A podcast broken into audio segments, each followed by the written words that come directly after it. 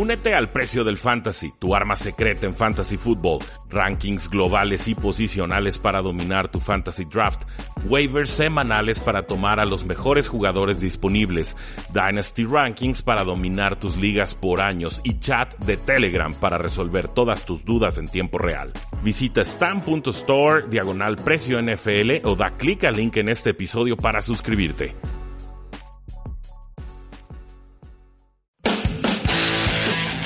Tres y fuera, donde la NFL no termina y nosotros tampoco. Rudy Jacinto y Oscar Huerta analizan todo lo que sucede dentro y fuera del terreno de juego. Previas, resúmenes, apuestas, fantasy fútbol y mucho más. Comenzamos.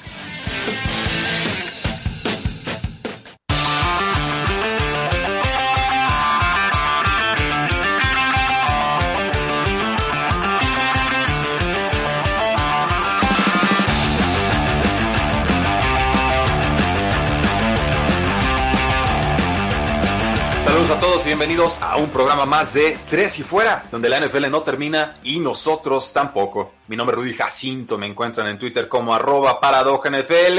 Me acompaña Oscar Huerta, como siempre, nuestro especialista de Tres y Fuera Cardinals, pero también de la NFL en general. Y por supuesto, le agradecemos a Lulú Martínez que está en los controles operativos de forma remota, porque sin ella este programa no podría transmitirse. ¿Cómo estás, Oscar? Muy, muy bien. Ya, ya hubo un poquito más de noticias, hay renovaciones, porque pues la NFL ya lo permitió también, de cierta manera. Sí, de- definitivamente. Y, esta fue una semana de renovaciones espectaculares. Yo creo que por fin parece que se le está dando el respeto debido a una posición que desde tiempos inmemoriales era muy difícil de defender por cómo bloquean, por cómo atrapan, por cómo protegen a los corebacks. Y aquí lo tienen. George Kittle y Travis Kelsey acaban de firmar contratos importantes que a mi parecer redefinen las expectativas para cerradas y lo que pueden cobrar a futuro. Una posición que históricamente ha estado muy devaluada en comparación a lo que cobran los receptores abiertos, a pesar de que para mí es más difícil jugar la posición de ala cerrada y es, es una posición más completa porque tienes que tener la mentalidad de receptor, a veces la mentalidad de corredor o de fullback, y muchas veces, si eres un buen ala cerrada o una ala cerrada completo, la mentalidad de un liniero ofensivo. Y es muy raro ver las cualidades o todas estas cualidades combinadas en un jugador como lo encontramos con George Kittle Oscar, quien acaba de renovar con los San Francisco 49ers por 5 años y 30, perdón, 75 millones de dólares, no 35. Su bono por firmar sí es de 18 millones de dólares y obviamente esto redefine por completo al, el mercado de alas cerradas. George Kittle no es una ala cerrada, es un, una arma ofensiva. Sí, definitivamente. Y lo que mencionas de las alas cerradas siendo importantes desde ya años, recordamos de Tony González y Antonio Gates desde cuando vienen ya dominando este tipo de ala cerrada que es muy pesado para que los safeties los, los tumben y demasiado rápido para que los linebackers lo alcancen. Entonces, esa combinación extraña es lo que ha llevado los alas cerradas al éxito que venimos viendo desde, digo, desde Gates, desde Gronkowski, desde Hernández, desde eh, ahora Kelsey, eh, Kittle, que es una renovación bastante merecida. Primero fue- salió un rumor que era de 94 millones, creo, lo desmintió Kittle. eh, que claro que le hubiera gustado y yo creo que sí dijo, no me pueden dar eso mejor, pero no, terminó siendo 75, que de todos modos es bastante.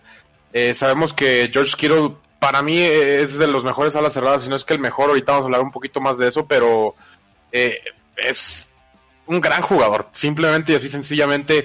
Eh, el ala cerrada es solo uno, receptores tienen, sabes, hasta tres. Entonces, hay que aprovechar estas armas ofensivas que tienen un tamaño y una velocidad un poco raras, de cierta manera, la combinación rara. Entonces, me da gusto ver que ya están apreciando la posición de cierta manera, porque creo yo que es una posición clave en los equipos exitosos, así como una buena defensa, así como una buena línea ofensiva, creo que una buena ala cerrada se ha convertido en un criterio para un equipo exitoso. Sí, son de las formaciones más complicadas de defender, ah, definitivamente, y Kyle Shanahan los sabe usar de forma espectacular. Eh, lleva tres años en la NFL George Kittle y sus números son bastante impresionantes, incluso desde su temporada de novato. Recuerden, la posición de ala cerrada tarda entre dos a tres años en verdaderamente desarrollarse por la velocidad del juego y por todos los conceptos que tienen que aprender, que en realidad son de línea ofensiva y de receptor abierto y de corredor y fullback. Eh, Sí. En 2017, 43 recepciones, 515 yardas y dos touchdowns. Desde ahí ya nos estaba avisando George Kittle que venía en serio. Son números muy inusuales para un novato. En 2018, 88 recepciones, 1377 yardas, 5 touchdowns. Y en 2019, 1053 yardas y además 5 touchdowns, además de un poquito de producción terrestre. Todo esto lo hizo con menos targets, pero su eficiencia definitivamente se mantuvo bastante alta. Sí, el, el, asunto aquí con George Kittle es que es una ala cerrada que bloquea de forma espectacular. O sea, como bloqueador es un, es un, top 5, es un absurdo.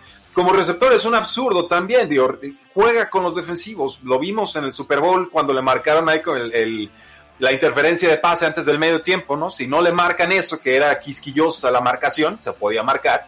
Eh, bueno, estás hablando de que probablemente San Francisco se da con una ventaja definitiva al medio tiempo. Eh, pero también es una mentalidad muy rara la de George Kittle. Es un personaje extraño. Se tatuó el Joker en el hombro. En colegial jugaba un montón de posiciones. Eh, no, gente que era cercana a su padre, que es coach, eh, no le daba oportunidad a George Kittle porque tenía un físico bien extraño. No tenía la masa muscular. No parecía realmente tener una posición clara. Era alguien que evitaba, tiene mucha agilidad, evitaba los contactos. Y luego, pues, un coach le dijo, oye, ¿y por qué no corres a través de los defensivos en vez de alrededor de ellos? y como que le gustó mucho la idea a George Kittle y ahora lo único que hace es romper tacleada tras tacleada, ¿no? Entonces, eh, me encanta la renovación, creo que San Francisco gana, creo que George Kittle también, y me parece que es el mejor a la cerrada, por lo menos, desde Gronkowski, y amenaza con superarlo. Sí, creo que definitivamente va a estar en esa conversación porque el tamaño, y, me llama la atención porque dices, su actitud es un poco extraña, me recuerda también un poco a la de Gronkowski, que también está un poco sí. zafadito, la verdad. Entonces, eh, sí, definitivamente George Kittle entra en la conversación porque tiene una combinación muy, muy parecida a la de Gronkowski. Creo yo que es incluso hasta más rápido que Gronkowski, lo cual le puede beneficiar más. Gronkowski sabemos que ya llegando a los 28, 29 años, sí corría ese, cuando se colaba por el centro del campo ya se veía un poco lento y, y, no lo tumbaban. En realidad traía tres safeties colgados ahí, un corner agarrado de la pierna normalmente Gronk, pero George Kittle ni siquiera lo alcanzan. Entonces, creo que eso lo va a beneficiar todavía. Eh, estar en San Francisco le va a beneficiar muchísimo. Cuando mencionas que ganan los dos, eh, George Kittle va a ser parte de un esquema que le va a beneficiar mucho, que continuamente va a pasar las mil yardas con Kyle Shanahan y aún así ser un gran bloqueador. Respecto al bloqueo, yo creo que lo puedes poner de tackle derecho y podría hacer un buen papel, un juego completo. No, no, digo que toda la temporada, pero a ese calibre de bloqueador estamos hablando que George Kittle podría suplir a lo mejor la posición de tackle o de guardia. Pero sí, hablando de mejor a la cerrada, yo creo que yo también lo pondría por encima del próximo del que vamos a hablar. Bueno, y el próximo del que vamos a hablar, por supuesto, va a ser Travis Kelsey. Nos dice el Talash, que aquí lo desmintió que no lo fueron a secuestrar. Importante que no lo secuestraran, nos da gusto. Y nos dice, los Tyrants son los jugadores ofensivos más completos. Yo, bueno, son los que más hacen quizás, pero no los que más tienen que pensar. En el sentido de que los lineados ofensivos tienen un, un, requisito, un, un mínimo estándar mental muy exigente Sí. no se hable de los, los, mariscales de campo, ¿no? Por algo se les paga lo que se les paga. Nos dice Ariel Rodríguez, quiero hizo que Garópolo se viera bien toda la temporada, sí, pero también Garópolo hizo mucho de su parte, ¿eh? No, no demeritamos también el, el, salto importante que dio, regresando a una lesión de rodilla importante. Oscar, Travis Kelsey, extensión cuatro años hasta 2025. Horas después. Horas después va a estar cobrando entre 14 y 15 millones de dólares. Parece que hay unos 25 millones de dólares en dinero garantizado y le quedan dos años en su contrato, iba a cobrar eh, 8 millones en 2020. Y obviamente estos eh, Kansas City Chiefs, yo no sé de dónde están sacando dinero, ¿eh? Están haciendo muchas renovaciones, pero cargando todo el impacto salarial hacia el final del año. O sea, no tardan en ser los Santos de Nueva Orleans del 2015 y 2016 a este paso, pero ven una ventana de oportunidad, eh, años en los que pueden ganar Super Bowls consecutivos y obviamente lo están apostando todo en este momento. Sí, principalmente yo creo que es eso que dices, que ven una ventana aquí de posibilidad de, tener a Patrick Mahomes junto a Travis Kelsey durante los próximos por lo menos 5 o 6 años, que recordemos que es una extensión de 4 años y todavía le quedaban 2. Entonces, eh, son 6 más con esos dos por lo menos, y aquí es donde yo empiezo a pensar, sí, George Kittle es mejor a la cerrada, pero ¿qué prefieres tener durante los próximos 6 años? ¿A Patrick Mahomes con Travis Kelsey o a Garapolo con George Kittle? Entonces, ahí ya me empiezan a, mí a generar dudas, porque yo creo que sí preferiría a Patrick Mahomes y Travis Kelsey, a pesar de que, eh, pues, obviamente, Patrick Mahomes es, es muchísimo mejor que, que, Jimmy Garoppolo para mí. O cualquier persona que juegue la posición de quarterback, salvo Wilson, ah, o Lamar Jackson, quizás. Sí, pero, digo, Travis Kelsey es una gran y esa secundaria. Y en el caso de George Kittle, yo creo que es una gran pieza primaria. Es a lo que voy. Ya, George, eh, digo, perdón, Travis Kelsey lleva desde el 2016 eh, consiguiendo más de mil yardas, ¿no? 1125, 1038, 1336, 1229 yardas. Eh, básicamente eh, ileso, no, no ha tenido lesiones importantes. Sus touchdowns del 2015 a la fecha, 5, 4, 8, 10, 5. Y, ojo aquí, eh, le lanzaron como 20 targets en zona roja y solo convirtió 5 touchdowns. Entonces puede haber una regresión ofensiva en ese sentido eh, muy importante, positiva para Travis Kelsey, sobre todo para los que estén pensando en tomarlo temprano en ligas de fantasy fútbol. ¿Quién es mejor jugador en estos momentos, Oscar? ¿Travis Kelsey o George Kittle? George Kittle, jugador individual George Kittle, pero la, creo que me gusta más la combinación que hay en Kansas. ¿Y qué pasa entonces con el tercer mejor ala cerrada receptor en la NFL, que sería eh, Zach Ertz? Nos está preguntando el pueblo por él, porque dice Daniel Valladares, Zach Ertz se relame los bigotes. Más o menos. La, diferencia ahí de, de Zach Ertz es que tú mencionabas hace rato que estábamos platicando que tiene ahí a Dallas Goddard. Entonces, eh, darle algo así, un contrato parecido a Zach Ertz, no sé qué tanta comodidad me generaría a mí sabiendo que tienes a lo mejor alguien eh, todavía no tan bueno, pero que tranquilamente puede desarrollarse en algo muy, muy similar. Entonces, Zach no, no es joven, no, no está en las primeras etapas de su carrera. La realidad es que Zach ya le están pisando los talones un poco, aunque sigue siendo e-, ese tercer ala cerrada para mí. Válido, sí, es perfectamente válido. Yo, pues bueno, tengo a, Dallas Goddard en todas mis ligas de dinastía, le tengo respeto y cariño a Kelsey, como no, pero ciertamente ni Travis Kelsey ni Zach son bloqueadores y George Kittle sí, y lo además lo hace como un, en serio, como un top 3, o sea, me parece espectacular, es, es, dominante, verdaderamente, creo que es mejor bloqueador que receptor y con eso les estoy diciendo eh, bastante. Entonces yo también, Oscar, me quedo con George Kittle como el mejor ala cerrada actual de la NFL e insisto, amenaza superar el legado de Robert Gronkowski, que regresa y que seguramente vio este dinero y dijo, si juego bien, en una de esas puedo cobrar aún mejor. Otra vez. Otra vez. Vamos a una pausa y regresamos a Tres y Fuera.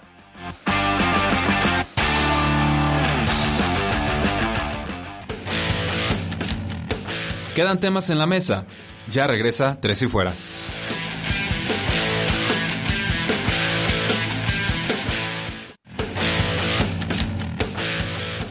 Regresamos. Tres y Fuera.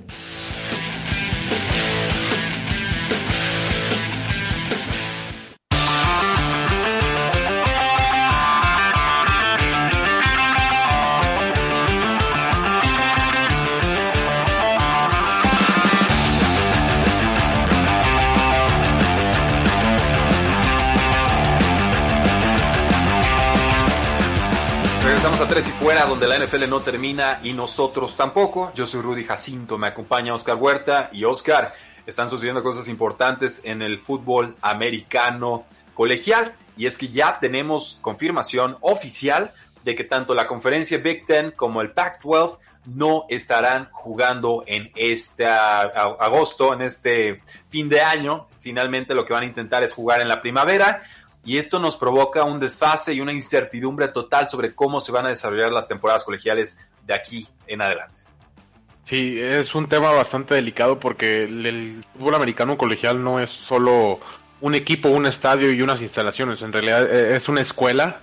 Estamos hablando de una conglomeración de gente bastante más grande, estamos hablando que son equipos muchísimo más grandes, son equipos de casi 100 personas.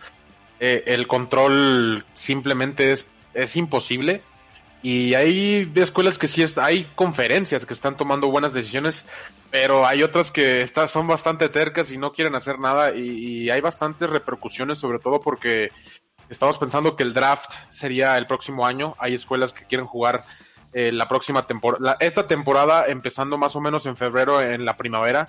Entonces, ¿en qué posición pone esto a ciertos jugadores? Una, eh, si, de si sabes que estoy jugando la temporada, pero ya me voy al combine, ya me voy al draft eh, si de plano no van a jugar ni, ni ahorita ni en primavera o, qué va a pasar en realidad con esos equipos o esas conferencias que sí deciden jugar en primavera.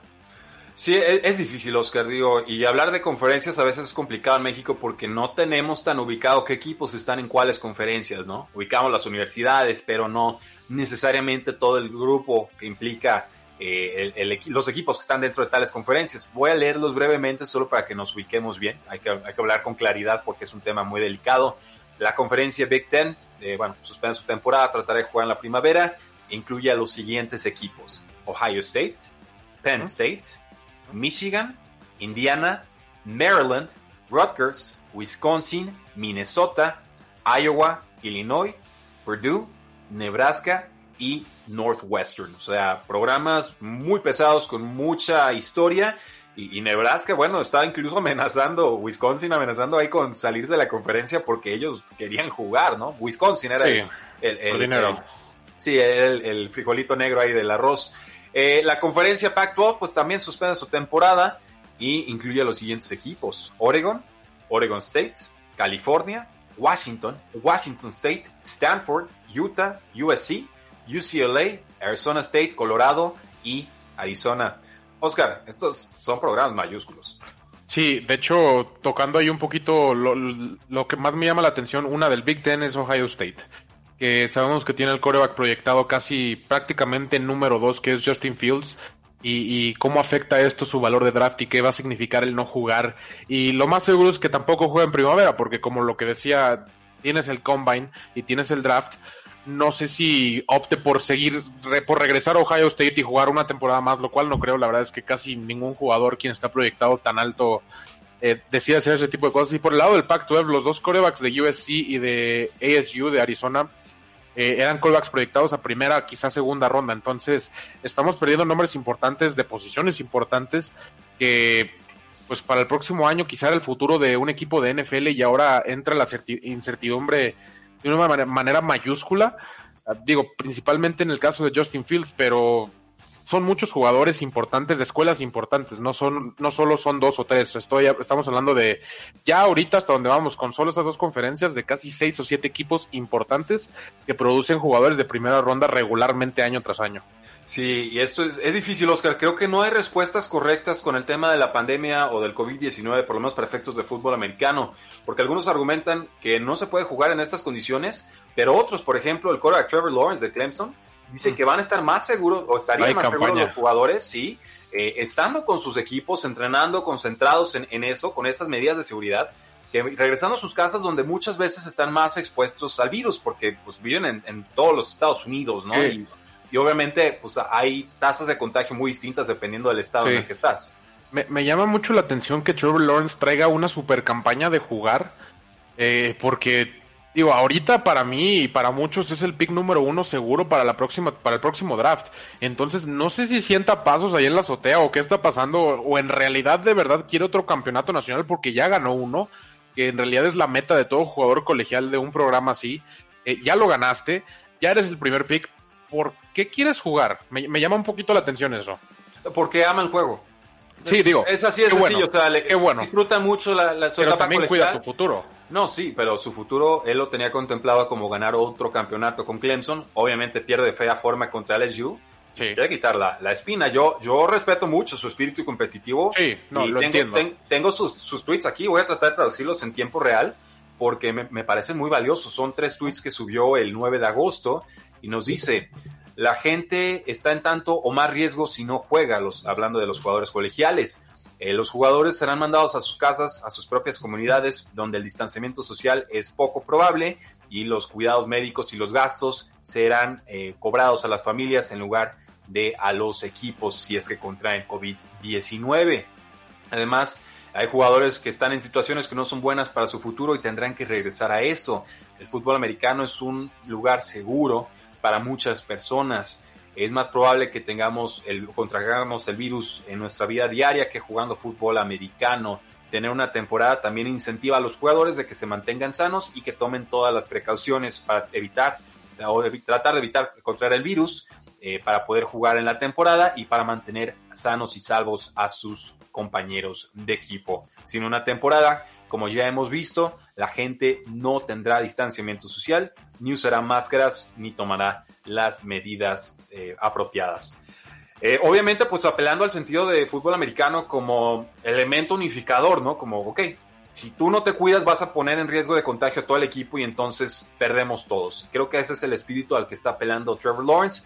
No sé si tiene la razón, No estoy criticándolo por no tenerla, simplemente me parece una postura muy válida y una contraparte de la decisión que han tomado en estos momentos la Pac-12 y la Big Ten. No así, Oscar, lo que ha sucedido con la SEC, con la ACC y con el Big 12. Tres programas que hasta el momento parece eh, todo es viento, viento en popa, va, todo va avanzando. La SEC nos dice que sus doctores le dicen que pueden jugar y lo piden, piden los, los medios entrevistar a los doctores para que expresen por qué y no los prestan, no explican, no dicen absolutamente nada. Entonces, me parece que la SEC está adoptando una postura bastante cobarde al respecto y más cobarde todavía la postura de la NCAA que debería de ser el verdadero líder en todo esto y se están desentendiendo. Dicen que las conferencias tienen total eh, margen de maniobra que ellos deciden y que bueno, que la NCAA no se va a meter en eso. Y yo pregunto, si no se van a meter en este tema, ¿para qué demonios sirve la NCAA? Sí, no, es, algo que comentamos fuera del aire y una opinión muy cierta que tengo yo que la vengo diciendo ya desde hace mucho por el tema de no dejar cobrar a los jugadores eh, bajo su propio trabajo, por así decirlo, no digo que le paguen los equipos, pero dejar eh, promocionarse a los jugadores de cierta manera.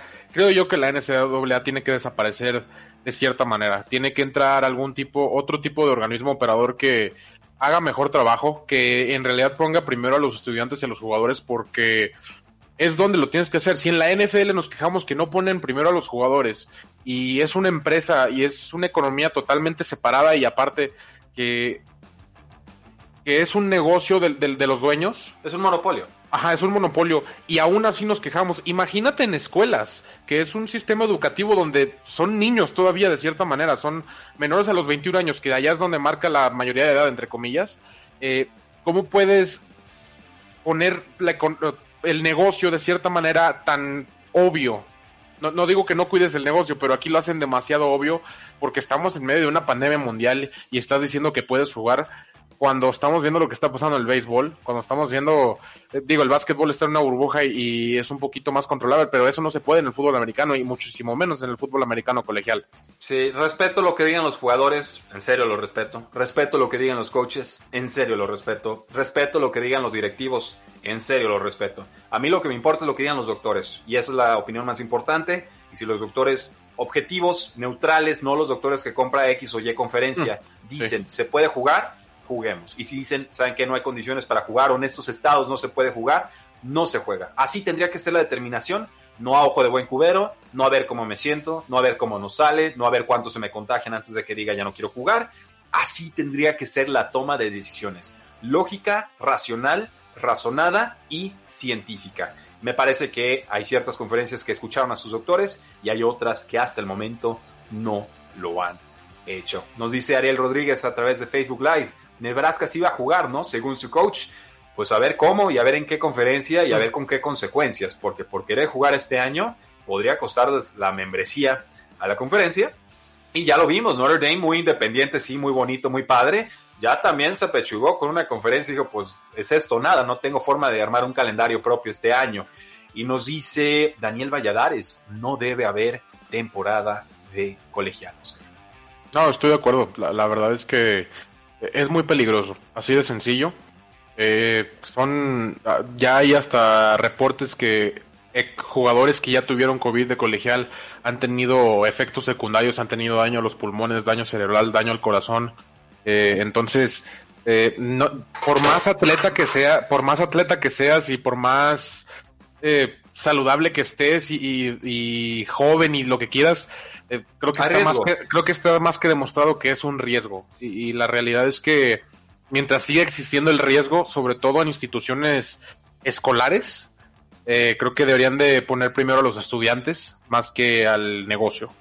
Estoy completamente de acuerdo, Oscar, y no compro la idea de que puedan mover su temporada a primavera, porque luego volverían a intentar a jugar en, en el otoño, y ese doble esfuerzo, ya sea en la NFL o como nuevamente jugadores colegiales, me parece brutal y una carga eh, demasiado fuerte. Entonces yo más bien creo que estas conferencias no van a tener temporada 2020 y que no van a tratar o no van a poder reponerla tan fácilmente en 2021. El, la NFL ya dijo yo no voy a mover el draft y háganle como quieran. Así que es posible que jugadores como Justin Fields de Ohio State ya hayan jugado su último snap con la NCAA y en el fútbol colegial. Vamos a una pausa y regresamos a tres y fuera.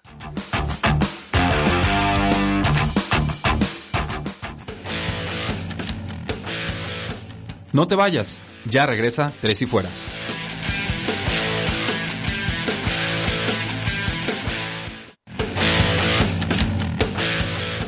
Es hora de más, Tres y Fuera.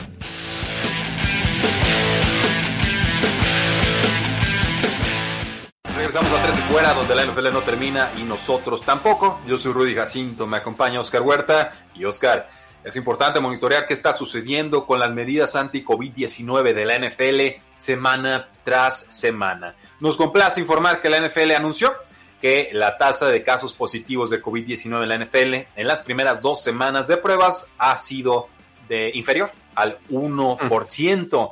Sí, algunos jugadores se dieron de baja con opt-outs, los training camps, las prácticas fueron eh, retardadas, ¿no? Se atrasaron varias de ellas, pero finalmente parece que la NFL avanza a toda velocidad para su kickoff. Sí, digo, creo que eh, era de esperarse que los contagios fueran bajando, de cierta manera, sí, después de que ya la primera oleada de, de, jugadores que presentaron positivos se reactivaran, el hecho de estar en training camp de cierta manera es tu propia burbuja, entonces, creo que era de esperarse que fueran hacia abajo. Ahora la cosa va a ser que, una, durante el training camp creo que sí se va a poder mantener bastante tranquilo. Como te digo, es una burbuja y no, no creo que haya ahí mucho ingreso de gente externa que podría estar contagiada y demás. A lo mejor los medios podría ser, pero no, no creo que haya ningún brinco ahí en ningún equipo. Lo importante aquí va a ser saliendo de ese training camp, eh, eh, esa pequeña ventana de, de, training camp a la semana 1, eh, ¿quién se va a cuidar mejor? Porque es donde empieza la carrera a, estar saludable y es donde va a ser la primera oleada, el primer golpe de jugadores, creo yo. Sí, sin lugar a dudas, Oscar, ese va a ser el primer gran reto, ¿no? El roster que se mantenga más sano tendrá una ventaja competitiva muy importante. Eh, una buena columna de Peter King este lunes pasado, eh, le dieron acceso a los Houston Texans y nos explicaba eh, pues minuto a minuto en realidad cómo eran todos los protocolos, ¿no? Los ingresos con, eh, pues con ojos, en realidad una detección facial ocular, ya nada de, de, mane de manejar puertas, ¿no? Tenías eh, pues que hacerte pruebas de esas que te meten casi hasta el cerebro, eh, los jugadores separados durante los training camps, los vestidores tienen lockers uno sí, uno no, están separados así, eh, al final los forman y les hablan algunos en Zoom, otros en presencial, en fin, o sea, toda una serie de retos. El doctor, el especialista, el jefe de médico de los Houston Texans recibiendo correos a las 6 de la mañana con los resultados del día anterior. Y cuando le llega la alerta, pues obviamente lo abre al instante porque de eso depende que un jugador pueda entrar o no a instalaciones. Eh, toda una serie de protocolos que se empezaron a adoptar, que todos los equipos están adoptando, pero que gracias a Peter King pudimos eh, descubrir ahora sí que a ciencia cierta cómo funciona esto. Y también la frustración de muchos jugadores, Oscar, porque hay, hay jugadores que firmaron en agencia libre, otros que llegaron por la vía del draft y por lo menos en el caso de los Houston Texans, pues estos jugadores no conocen a JJ Watts porque no lo han visto, no han interactuado, no, no, no hay ese... Sí. Son personas que están usando protección en la boca, traen lentes, traen la gorra, pues no sabes ni quién es. Exactamente, sí, digo, mencionas un poquito de, de lo que está pasando ahorita dentro de las instalaciones y, y, por ejemplo, por el lado de Arizona, de Cardenales, que eh, hace poco sacaron un capítulo del documental que sacan cada offseason que se llama Flight Plan, está muy bueno, está muy bien producido, y, y te dan más o menos, te, informan de qué está pasando y esta vez fue obviamente eh, qué están haciendo con las medidas de COVID. Y me llamó la atención porque le están dando un sensor que más o menos tiene tamaño como de una pulgada por una pulgada, es un cuadrito que se lo cuelgan eh, y este sensor, todo mundo lo trae, te permite saber cuando estás a menos de seis pies de alguien, cuánto tiempo estuviste alrededor de alguien y, pues prácticamente saber con quién estuviste interactuando durante todo el tiempo que estuviste dentro de la instalación. Esto se me hizo interesante porque en dado caso de que alguien llegue a dar positivo, eh, tienen todos los reportes de con quién estuviste, con quién estuviste a menos de seis pies, o a quién pudiste haber contagiado. Entonces te puedes regresar varios días y poder cortar de cierta manera el problema eh, de, de, raíz, de cierta manera. Entonces, me llama la atención que están implementando hasta tecnología de este tipo de cosas, de, de traer una pulsera que te pita si estás a menos de, de seis pies de alguien, o, o, todo ese tipo de cosas que están haciendo. Eh, la cafetería, ya todos están separados. La temperatura te la toman como a tres kilómetros desde que vienes en el estacionamiento, casi, casi, con sensores. O sea, sí, sí, sí están, se prepararon bastante bien. Me sorprende. Y, y no solo Arizona, también lo he visto en otros equipos eh, que están siendo exagerados, pero de buena manera. Sí, o vamos, no se pueden escatimar en las medidas para poder jugar una temporada en NFL, no con todos los ingresos que tienes y con todo lo que está eh, en juego. Ahora, Mike Flory de Pro Football Talk nos dice que la NFL consideraría poner varios de sus partidos en sábado en caso de que Sí. no hubiera partidos colegiales. Eh, Obviamente hay que ver qué sucede con la SEC, la ACC y la, el Big 12, pero ciertamente la NFL por regla, por, por sentencia judicial no puede poner partidos los sábados porque tiene una Pero- regla antitrust, mon- antimonopolio y entonces pues se, se tienen que separar. Si no hubiera temporada colegial, la NFL le va a caer en lleno, ¿eh? Sí, yo creo que eh, me, se me haría muy interesante que pusieran juegos de jueves a domingo, que los separaran todos esos días y tener fútbol americano de jueves a Es domingo. que, O- Oscar, estaría siempre- súper bien. Siempre, no- siempre nos ponen ocho partidos al mediodía del domingo. Sí, ¿Por eh, qué? eh, eso es lo que yo no entiendo, porque a veces dices, no, no puedo ver más de dos, quizá tres, en el celular, en el iPad, en donde quieras, en la tele, en la computadora, pero sí, se me haría muy interesante que pusieran de 12, 3 y 7 de jueves a, domingo y donde tengas que empalmar uno o dos está bien, no pasa nada, pero sí, una te generaría muchísimo más rating a todos los partidos que, que como dices tú, cuando hay 8 a las 12 del día, eh, pues hay muchos que ni siquiera ves, que ni siquiera pelas porque pues no, no están tan buenos, la, la realidad es eso. Y, y sí me llamaría mucho la atención que optara por eso, pero pues como dices, primero hay que ver que la SEC cancele. Eh, me gustaría creer que van a ser presionados a, a cancelar y que la NFL pueda tomar eh, esta decisión para quizá abrir ahí una caja de Pandora de qué pasa si hacemos fútbol americano en martes y miércoles. se va a redefinir mucho a partir de esta pandemia que estamos viviendo y los calendarios será unas de las, por supuesto, eventualidades más importantes que pueda haber. La NFL alteró sus protocolos de eh, pruebas de COVID-19 después de lo que sucedió del falso positivo de Matthew Stafford, que ya estaban hasta acosando a su familia cuando iba a comprar al supermercado porque creían que estaban todos contagiados. Y resulta que no, la prueba de NFL que aplicó la NFL, que tiene un margen de error, eh, fue erróneo, o sea, salía negativo, negativo, positivo, todos entran en pánico y luego negativo, negativo, pues obviamente hubo un falso positivo, ¿no? Entonces ya ajustó sus medidas la NFL para jugadores asintomáticos que presentan una prueba positiva después de pruebas negativas. Entonces, si das un positivo, te van a aplicar dos pruebas más en las próximas 24 horas, una rápida, una lenta, y si esas dos pruebas resultan negativas, se va a considerar que no tienes el virus y que puedes regresar a instalaciones. Y esperaríamos entonces eviten situaciones como la que vivió la familia de Matthew Stafford, que su esposa, Kelly Stafford, salió y lo denunció eh, fuertemente. Entonces, eh, qué bueno que la NFL tomó nota y qué bueno que pasó esto en pretemporada porque van a pasar más casos como estos más adelante, sin lugar a duda. Ahora, la NFL también ofreció muy limitadas situaciones en las cuales un jugador puede todavía optar a no jugar en la temporada 2020, ya después de que la fecha oficial del opt-out eh, expiró con más de 60 jugadores que decidieron no participar. Si a un jugador se le diagnostica con una condición de alto riesgo o si a un miembro de su familia se le hospitaliza con condiciones relacionadas con el COVID-19 o si el jugador o el familiar mueren por el virus, que por supuesto esperamos no suceda, bajo esos tres escenarios el jugador puede hacer un opt-out y se le va a respetar su sueldo. ¿Qué te parece, Oscar? Se me parece bien, también tienen que tener este tipo de, de Humanidad. sal- salidas, eh, salidas humanitarias. Sí, eh, exactamente humanidad porque eh, no sabes qué puede pasar, no sabes qué te pueda pasar durante estos próximos cinco o seis meses que va a estar la temporada y, y sí tienes que tener alguna salida sin tanta repercusión respecto a tu contrato o a tu eh, salario, monetario y todo ese tipo de cosas, lo cual se hace bien por parte de, de la NFL, creo que ya está avanzando un poquito más, poquito, muy, muy poquito más hacia que le importe un poquito más el jugador. Eh, por ahí escuché que eh, no sé cuáles sean la- el reglamento de la NFL sobre este tipo de cosas, pero que un jugador eh, se salió del training camp porque su hijo le dio COVID.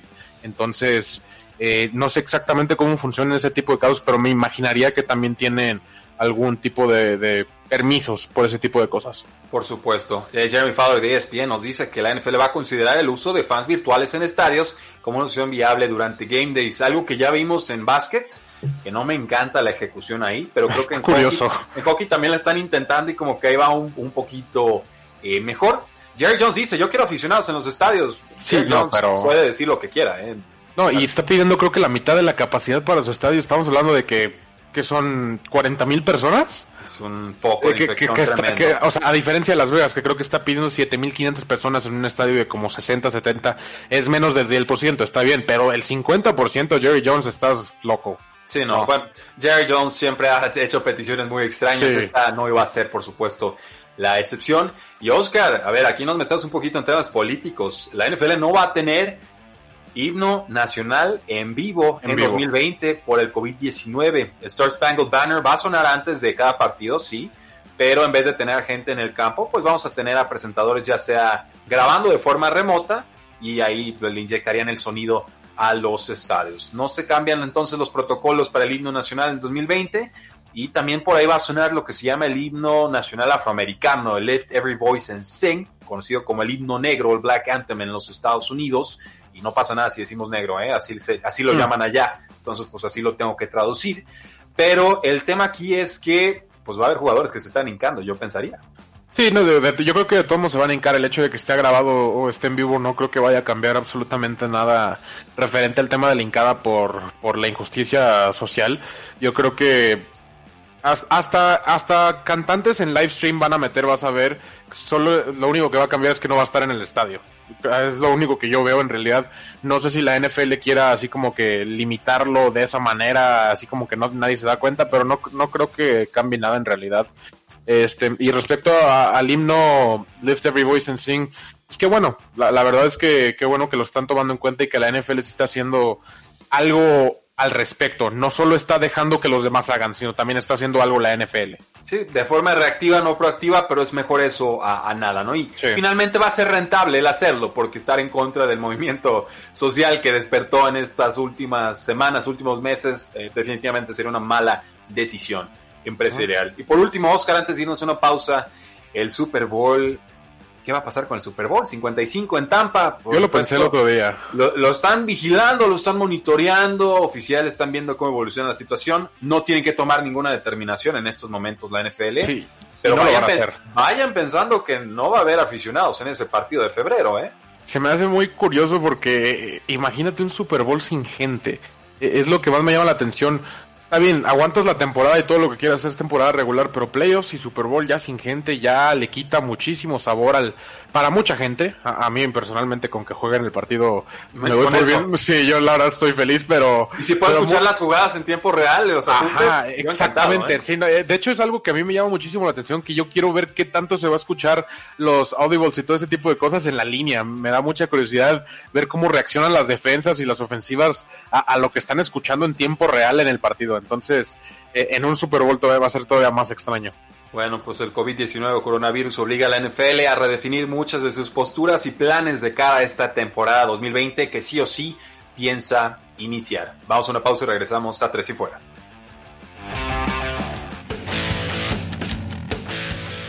Pausa y volvemos a Tres y Fuera.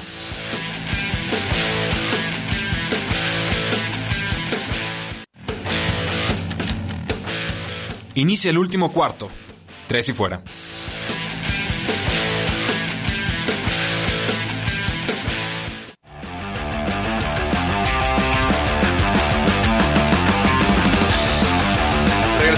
Fuera, donde la NFL no termina y nosotros tampoco. Yo soy Rudy Jacinto, nos acompaña Oscar Huerta.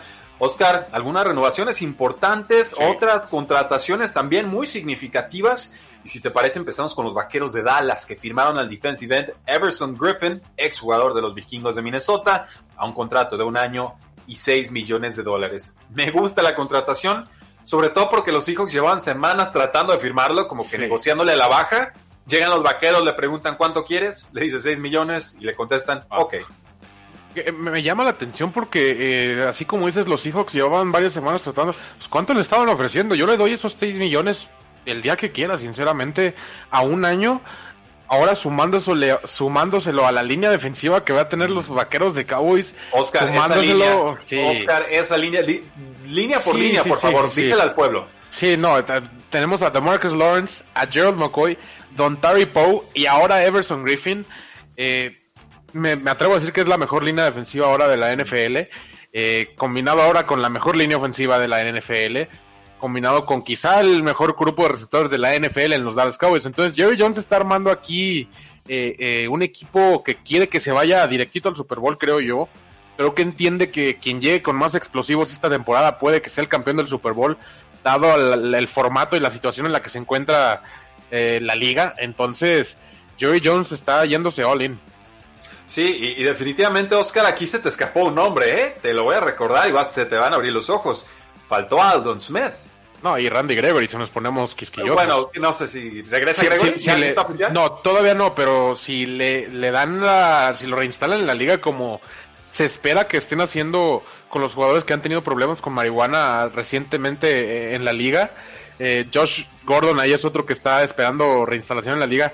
Eh, Digo, le sumas a Randy Gregory y a Aldon Smith, qué, qué miedo, la verdad. Jueguen con seis linieros y dos linebackers con, con Van Der Esch y, Smith.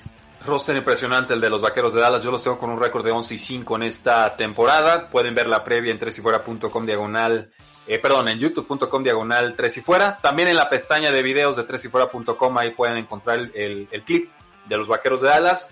Y ese 11-5 fue antes de que firmara Everson Griffin. Entonces, ya se puede imaginar lo que pienso de este fantástico roster de los Vaqueros de Dallas, que tendrá que encontrar respuestas, sí, en la posición de la secundaria, pero que en sus demás líneas parece estar bastante completo. Everson Griffin ha tenido por lo menos ocho capturas de quarterback en sus últimas cinco temporadas sano y parece que tendrá otra buena campaña con DeMarcus Lawrence, Gerald McCoy, Don Derek Poe y todos los nombres que ya mencionamos. Oscar, también los Buffalo Bills han estado ocupados y es que firmaron al tackle izquierdo Dion Dawkins a cuatro años y 60 millones de dólares como una extensión que lo mantendrá con el equipo hasta el 2024. Fue el pick número 63 del draft del 2017 y va a ganar menos de un millón de dólares este último año de su año o de su contrato de novato y finalmente ha sido un baluarte total en esa línea para Josh Allen. Sí, digo, hay que protegerlo. Sabemos que el muchacho es inquieto y le gusta correr, entonces eh, hay que cuidarlo y, los Bills entienden esto totalmente. Y lo que me llama la atención los Bills, porque no fue el único que, extendieron esta semana, es que les gusta lo que tienen a los Bills y confían en el proyecto que tienen los Bills y estoy de acuerdo con ellos. Creo que sí hay que seguir construyendo con lo que tienes. Creo que ya faltan pocas piezas para que los Bills sean serios candidatos para ganar esa división, incluso estando Cam Newton ahí. Sí, porque también eh, renovaron una extensión de cuatro años a head coach Sean McDermott. Obviamente, recordar que a McDermott le dieron en su momento un contrato a cinco años en 2017.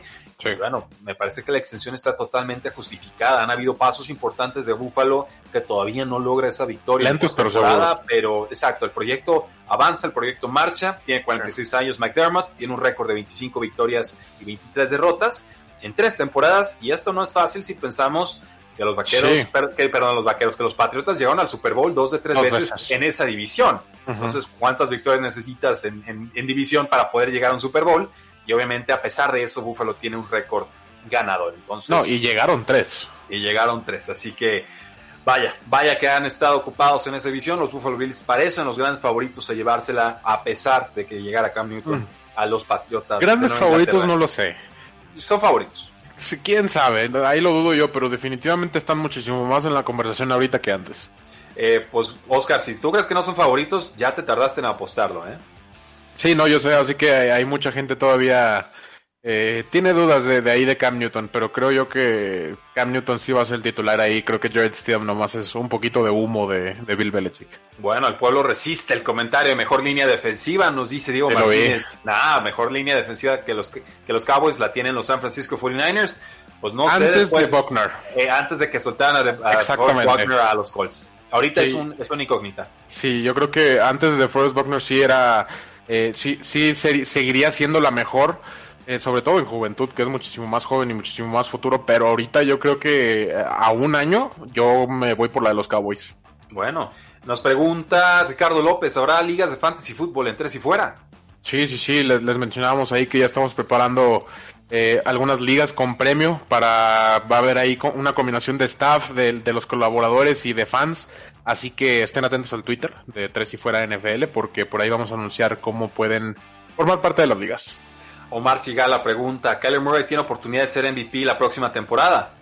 Se me hace una exageración, porque ya ha habido muchos reportes, ah, sabemos que a, los medios sociales y comunicativos les encanta sacrificar a alguien, inflar a alguien cada temporada sobre el MVP, les funcionó con Patrick Mahomes, pero creo que no que yo creo que no es el siguiente paso de Kyler Murray. Creo que nos estamos yendo un poquito muy lejos en su segundo año. Sé que Mahomes y Jackson lo hicieron de cierta manera, pero creo que nos estamos yendo un poquito lejos. Yo personalmente preferiría ver una progresión apta a lo que vimos el año pasado a que fuera, a que sea algo totalmente explosivo. Definitivamente creo que hay posibilidad, sí, porque ahora tienes a DeAndre Hopkins. Entonces, eso de cierta manera a Deshaun Watson lo metía año tras año en algún punto de la temporada a la conversión de MVP y, y no dudo que también lo haga con Kyler Murray. Y ya dijo el quarterback, Kyler Murray, podemos tener tres receptores abiertos con más de mil yardas, de Andre Hopkins y Christian Kirk y Larry Fitzgerald. Entonces, eh, ojo ahí, eh, que esa va a ser la, la, tirada y ya tiene los receptores para ejecutar el esquema de Kingsbury. Y hablando de Kingsbury, el head coach de Arizona Cardinals nos pregunta Franco Márquez Ramírez. Oscar, tú como fan de Cardinals, ¿confías en Kingsbury? A mí no me ha mostrado nada y su supuesto esquema innovador parece más contraproducente porque los receptores para el cuarto cuarto están agotados. No, eh, justamente eso es por lo que sí confío en Kingsbury, porque todo el mundo esperaba que llegara a innovar y hacer todo así súper colegial y todo lo que quieras, y se dio cuenta que no era tan necesario y tiene la, tuvo la capacidad de adaptarse. Si, si vemos la primera parte de la temporada contra la segunda parte de la temporada, la integración de las alas cerradas en, en su estrategia de juego con Charles Clay, con Dan Arnold y con Max Williams, fue incrementando y fue dándole muchísimo espacio, sabiendo que no tenía los receptores necesarios para llevar a cabo el esquema que tenía planeado. Ahora con DeAndre Hopkins le va a dar muchísima más libertad y eso combinándolo con el esquema que ya logró establecer con las alas cerradas que sí le ha estado funcionando. Encima de eso, una línea ofensiva mejorada y con un Kenny Drake ya en su segundo año. Eh, recordemos que Kenny Drake solo jugó ocho partidos y de todos modos tuvo bastantes touchdowns y bastantes yardas. Entonces, eh, aquí la cosa es que todo lo que tú quisiste hacer a quemarropa de cierta manera el año pasado al principio, ya lo tienes avanzado. Entonces, aquí va a ser extra. Entonces, va a ser solo agregarle, no, no va a ser innovar. Sí, las, las, bases parece que ahí están, falta talento, sí. falta tiempo, pero a mí sí me gustó lo que hizo Kingsbury, es por lo que se dices, supo adaptar. Se supo adaptar y el juego terrestre fue el que más lo y, y a veces y a veces eso es un poquito más importante en la NFL porque lo vimos a Sean McVay cuando le encontraron, uh -huh. eh, eh, no se adaptó nada, ¿eh? Y, y, yo prefiero tener a alguien como Kingsbury que se adapta a alguien que no. No digo que sea mejor Kingsbury que Sean McVay, pero sí McVay me, me ocasionó poquitas dudas en que seguía semana tras semana queriendo hacer lo mismo y no le funcionaba y Todd Gurley bueno, en Atlanta. Sí, sí, sí, bueno, esa parte del corredor, el juego sí. terrestre no funcionó, pero sí se adaptó con formaciones de dos alas cerradas en vez de los tres receptores Después, ya muy después. Bueno, pero Tyler Higby fue, ganó sí. un montón de ligas fantasy por el volumen de pases, ¿no? ¿no? ¿no? es el jugador que te genera muchas yardas después de recepción, pero sí hubo un ajuste de Sean McVay, es lo que quiero decir. Sí veo ese proceso Simplemente creo que Kingsbury a su medida y, tardó, en, su, en, su, capacidad y con su roster lo hizo sí. mejor en, en 2019. Eh, nos dice Diego SRD a través de YouTube Live. ¿Quién firmará primero y con más años de contrato? ¿Jadavion Clowney, el pass rusher? ¿O Logan Ryan, este cornerback de Titans y ex de Patriotas que ahora dice que es safety, que lo pueden firmar como tal? Eh, digo, el cambio de posiciones ahí siempre te abre es, eh, puertas de cierta manera. Logan Ryan es un jugador muy versátil, sí. ¿eh? se ha jugado sí. en el slot y afuera y de safety. Sí, muy a la Tyrann Matthew, de cierta manera, sabe ahí cubrir hombre a hombre y también como safety puede funcionar, pero Clowney, mucha gente piensa que ya se acabó, que ya no existe, que no jugó bien. Y, y creo que tiene 27 o 28 años Clowney, la realidad es que sigue estando joven y sigue siendo un monstruo. No tiene la producción contra el coreback como a muchos les encantaría, pero no es un jugador que persiga al coreback. Ve su producción contra la corrida y, y cuántas veces en realidad generó un sack. No, no que él haya hecho la tacleada, pero que haya obligado a un coreback a salir del bolsillo o demás y que eso haya ocasionado el sack, son muchísimas más de las que creen. Vaya que sí. Entonces, ¿quién firma primero? Clowney, yo creo. Clowney, ok, nos vamos con Clowney. Última pregunta, Oscar. Alexis Carrasco en YouTube Live nos dice: ¿Creen que Bill Belichick solo contrató a Cam Newton para quitarle presión a los de los medios a Stedham y que su plan no. es que Stedham sea el titular? No, no, yo creo que Stedham es, es, la bomba de humo aquí y que Cam Newton va a ser el titular ahí totalmente. ¿Sí? ¿Indiscutible? Sí, yo creo que Stedham lleva siendo la bomba de humo, así, la cortina de humo, perdón, así como Garapolo lo fue en su momento y lo terminó tradeando. O sea, yo creo que va a ser Cam Newton ahí. Sí, yo, yo creo que la personalidad de Cam Newton es, es muy contagiosa, es, hace vestidor. Eh, lo decía Michael Lombardi en su podcast. Eh, Tom Brady ya tenía 42 años, era muy difícil que conectara con gente de 20 bajos años. O sea, no hay forma realmente de que estén en la misma sintonía cultural. Y Cam Newton es totalmente distinto, ¿no? Él te junta al vestidor, los arraiga, los, los motiva. Y no es que Tom Brady no te motivara, simplemente lo hacía como una figura paterna. Cam Newton lo puede hacer como tu hermano, ¿no? Entonces, Exacto. Eh, creo que es, esa parte del impacto, sí, esa parte del impacto le va a cambiar mucho la actitud al, al, vestidor.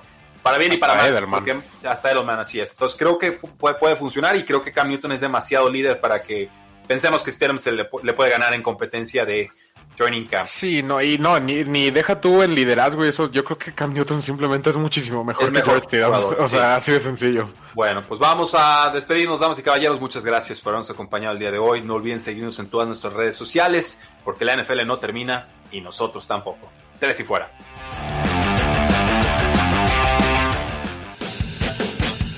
No olvides seguirnos en tresyfuera.com y en todas nuestras redes sociales, Facebook, Twitter, Instagram, YouTube, Apple Podcasts y Spotify, porque la NFL no termina y nosotros tampoco. Tres y fuera.